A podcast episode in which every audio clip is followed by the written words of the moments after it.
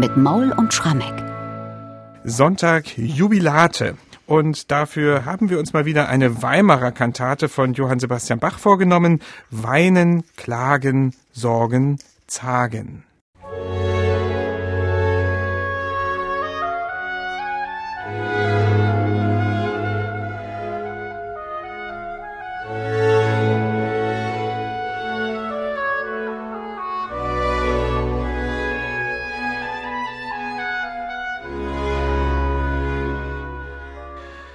Soweit ein kurzer Eindruck aus der Sinfonia zu dieser Kantate. Und mal ganz ehrlich, Michael, dieser Sonntag, der heißt doch Jubilate. Und diese Bezeichnung stammt ja vom Eröffnungspsalm dieses Sonntags, der lautet, jauchzt vor Gott alle Länder der Erde. Also, da hätte ich mir doch eigentlich eine rauschende Jubelmusik hier erhofft von Johann Sebastian Bach. Und stattdessen gibt es zu Beginn gleich so eine tief melancholisch ernste Sinfonia. Und danach im Eingang Eingangschor den Text beginnen, den wir schon erwähnt haben. Weinen, klagen, sorgen, zagen. Bitte klär mich mal auf, wie das zusammenkommt. Ja, Bernhard, äh, beschweren musst du dich da im Grunde bei der protestantischen Perikopenordnung. Ah, das also traue ich mir nicht. ganz oben musst du da rangehen. Nein, das hängt einfach damit zusammen, dass tatsächlich an diesen Sonntagen nach Ostern, mit Ausnahme des Hirtensonntags, der den Sonntag vorher ist, dann die Abschiedsreden von Jesus eine große Rolle spielen. Die bilden da Evangeliumstexte. An unserem Sonntag Jubilate wird eben nicht gejubelt, sondern Johannes 16 gelesen, Verse 16 bis 23. Eure Ihre Traurigkeit soll sich in Freude verkehren. Das ist eine dieser Abschiedsreden, die Jesus, als er mit seinen Jüngern in Jerusalem ankommt, hält kurz bevor dann mit den Geschehnissen im Garten Gethsemane letztlich die ganze Geschichte der Kreuzigung an Fahrt aufnimmt. Und das sind für die Jünger sehr verstörende Reden, weil er plötzlich davon spricht, dass er bald nicht mehr da sein wird und ihr werdet traurig sein, aber das wird sich in Freude verkehren. Aber die haben ja alle noch keine Ahnung, dass da irgendwann eine Auferstehung kommt und wie das alles ausgeht. Und deswegen Weinen, Klagen, Sorgen, Zagen ist letztlich erstmal gedacht als eine Art Reflexion der Jünger auf diese Hiobsbotschaft für sie, dass der Heiland bald nicht mehr bei ihnen sein wird.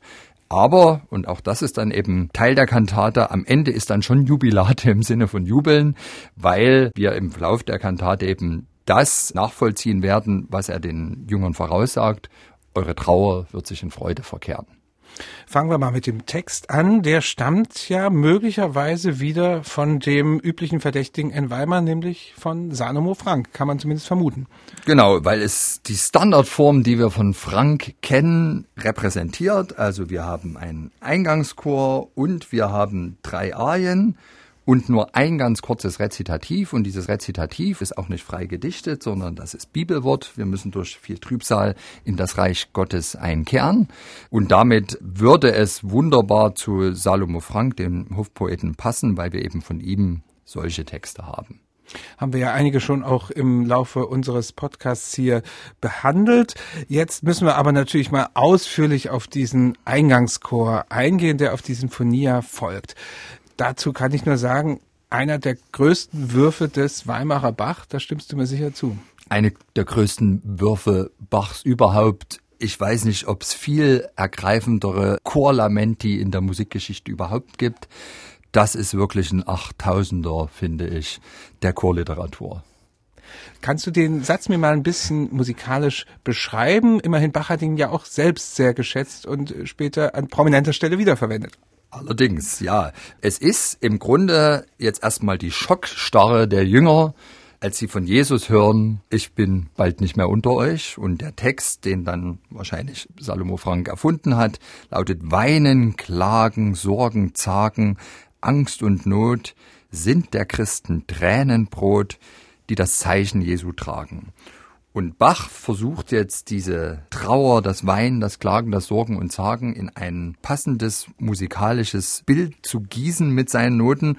Und er wählt eigentlich die barocke Form, die spätestens seit Erfindung der Oper immer wieder herausgeholt wurde von Komponisten, um ein Lamento anzustimmen, nämlich eine Chaconne, ein Chorstück, was basiert auf einem ständig wiederkehrenden Bass. In dem Fall ist es der Bass in Halbtonschritten absteigend eine Quarte, der sogenannte Passus Doriusculus, der schwere Gang. Und dieser über mehrere Takte sich ausbreitende Bass wird also mehrfach wiederholt und darüber breiten die Sänger in immer neuen Variationen dieses Wein, Klagen und Sorgen und Zagen aus mit endlos vielen Dissonanzen, ein ganz intensiver Gesang und ich glaube tatsächlich, dass Bach hier vorhatte, im Grunde genommen die Jünger selbst dieses große Lamento anstimmen zu lassen, denn diese Bassmelodie, die sich in der Chaconne immer wiederholt, wird exakt zwölfmal wiederholt. Wie viele Jünger hat Jesus gehabt? Es sind zwölf.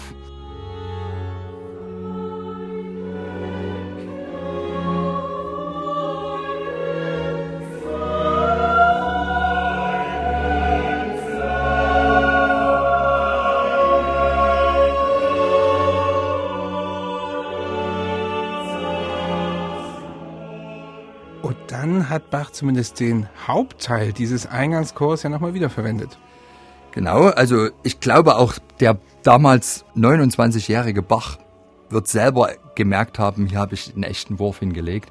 Und er hat dieses Stück Zeit seines Lebens ganz offensichtlich nicht vergessen. 1749, ein Jahr vor seinem Tod, als er beschließt, Kyrie und Gloria dieser riesenhaften Messe, die er 1733 schon komponiert hatte, zu erweitern zu einer Missa Tota, also zu einer Vertonung des kompletten Messordinariums. Da hat er ja teilweise dann bei der Erweiterung auf bereits existierende Stücke zurückgegriffen. Und in der Sektion des Glaubensbekenntnis gibt es ja das Kruzifixus. Und das ist im Grunde nichts anderes als unser Weinen, Klagen, Sorgen, Zagen und auch hier ist die Wirkung ungeheuerlich. Und so klingt's in der Hamollmesse.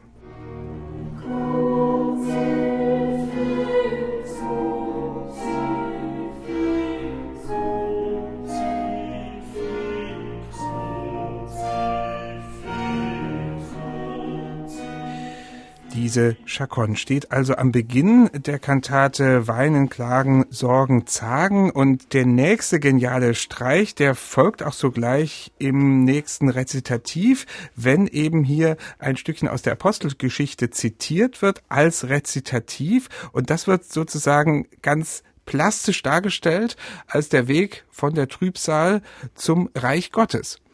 Es sind nur sieben Takte Musik. Aber diese sieben Takte Musik, das ist Gänsehaut pur. Und im Zeitraffer wird da eigentlich fast alles gesagt, was man so musikalisch ausdrücken kann. Der Text ist ja, wir müssen durch viel Trübsal in das Reich Gottes eingehen. Und Bach schafft es, dass eben der Solo-Alt diesen Text in seinen typischen verminderten Akkordfolgen ganz intensiv vorstellt und man eben das Auf und Ab im Leben nachempfinden kann, Schicksalsschläge, gute Momente, aber völlig unbeirrt von diesen doch sehr starken Mollklängen spielen die Violinen eine Tonleiter in C-Dur, die schnurstracks nach oben geht, gen Himmel. Auch da muss Bach sich selber auf die Schulter geklopft haben und sich wahrscheinlich gesagt haben, verdammt, ich bin offenbar wirklich der Herr über den Quintenzirkel. Und das hören wir uns jetzt mal ungekürzt an. Also oben in der Violine Dur, alle anderen bleiben in Moll.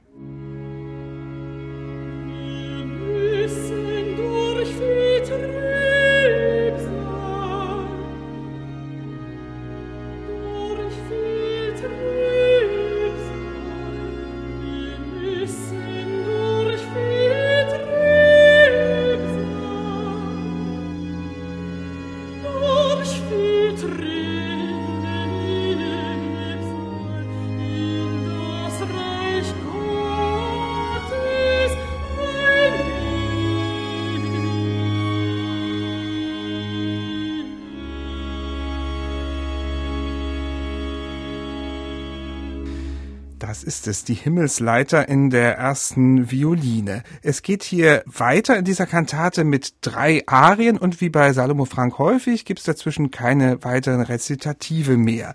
Was würdest du hier in diesem Weg, der von der Trauer zur Freude führt, als ganz besonderen musikalischen Moment ansehen?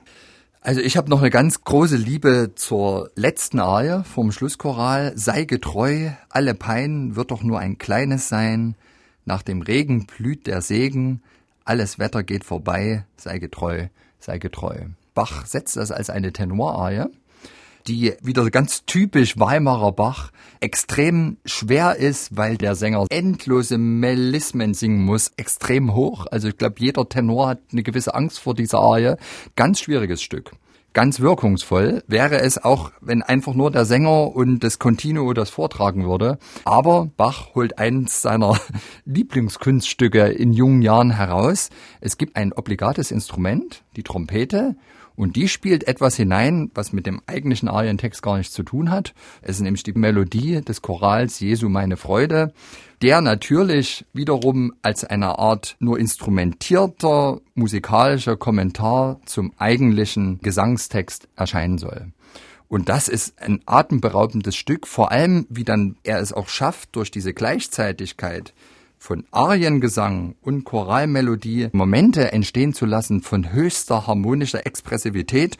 Und da finde ich es immer ganz erstaunlich, da gibt es so ein elendlanges Melisma, auf alles Wetter geht vorbei. Und auf diese Silbe vorbei entsteht dann in der Reibung mit dem Moment der Choralmelodie, die da gerade von der Trompete gespielt wird, also eine harmonische Eintrübung, wo ich sagen muss, das ist nicht von dieser Welt.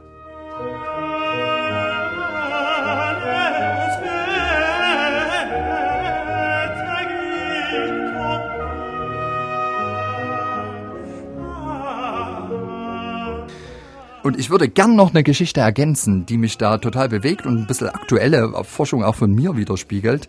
Man fragt sich ja manchmal, wer sind diese armen Sänger gewesen, die das zuerst aufgeführt haben? Und es ist hochinteressant.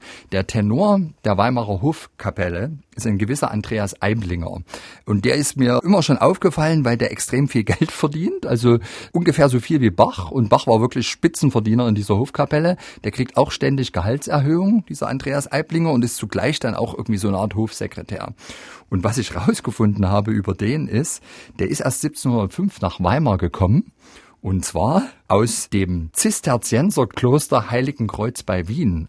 Das ist also ein geborener Bayer, der als Knabe in dieses Kloster kam und dann tatsächlich auch die Mönchsweihe erhalten hat. Also der war erzkatholisch hat dann seinem Abt irgendwann gesagt, er möchte nach Rom pilgern, aber auf dieser Reise Richtung Rom ist er irgendwann Richtung Norden abgebogen, ist in Weimar gelandet. Herzog Wilhelm Ernst, der sozusagen sich als der Statthalter des protestantischen Gottes betrachtet hat, der hat dem Eiblinger den roten Teppich ausgerollt. Der Eiblinger ist in einem Festgottesdienst konvertiert kriegte sofort diese Stelle als Sänger in der Hofkapelle. Übrigens als junger Mensch im Kloster hat er teilweise in Wien bei der Kirchenmusik und auch bei den Opern mitgewirkt. Jedenfalls also er konvertiert, kriegt ein Mördergehalt. Fünf Monate nach seiner Heirat kommt das erste Kind zur Welt.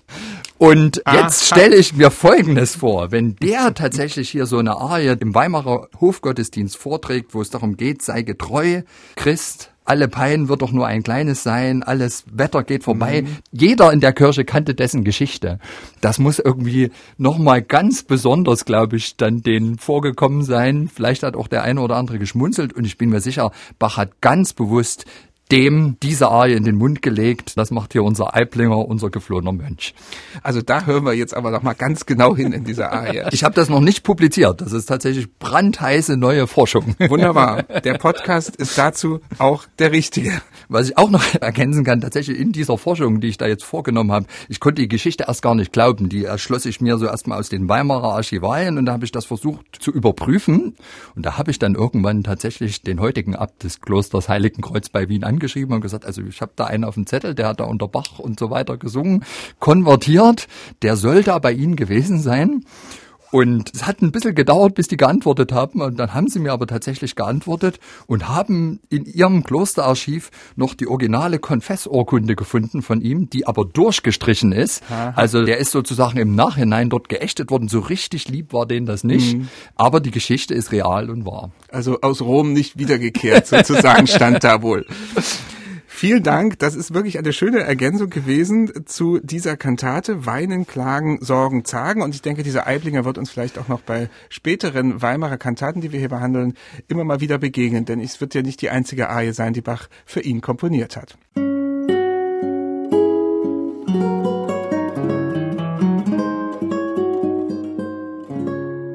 MDR Classic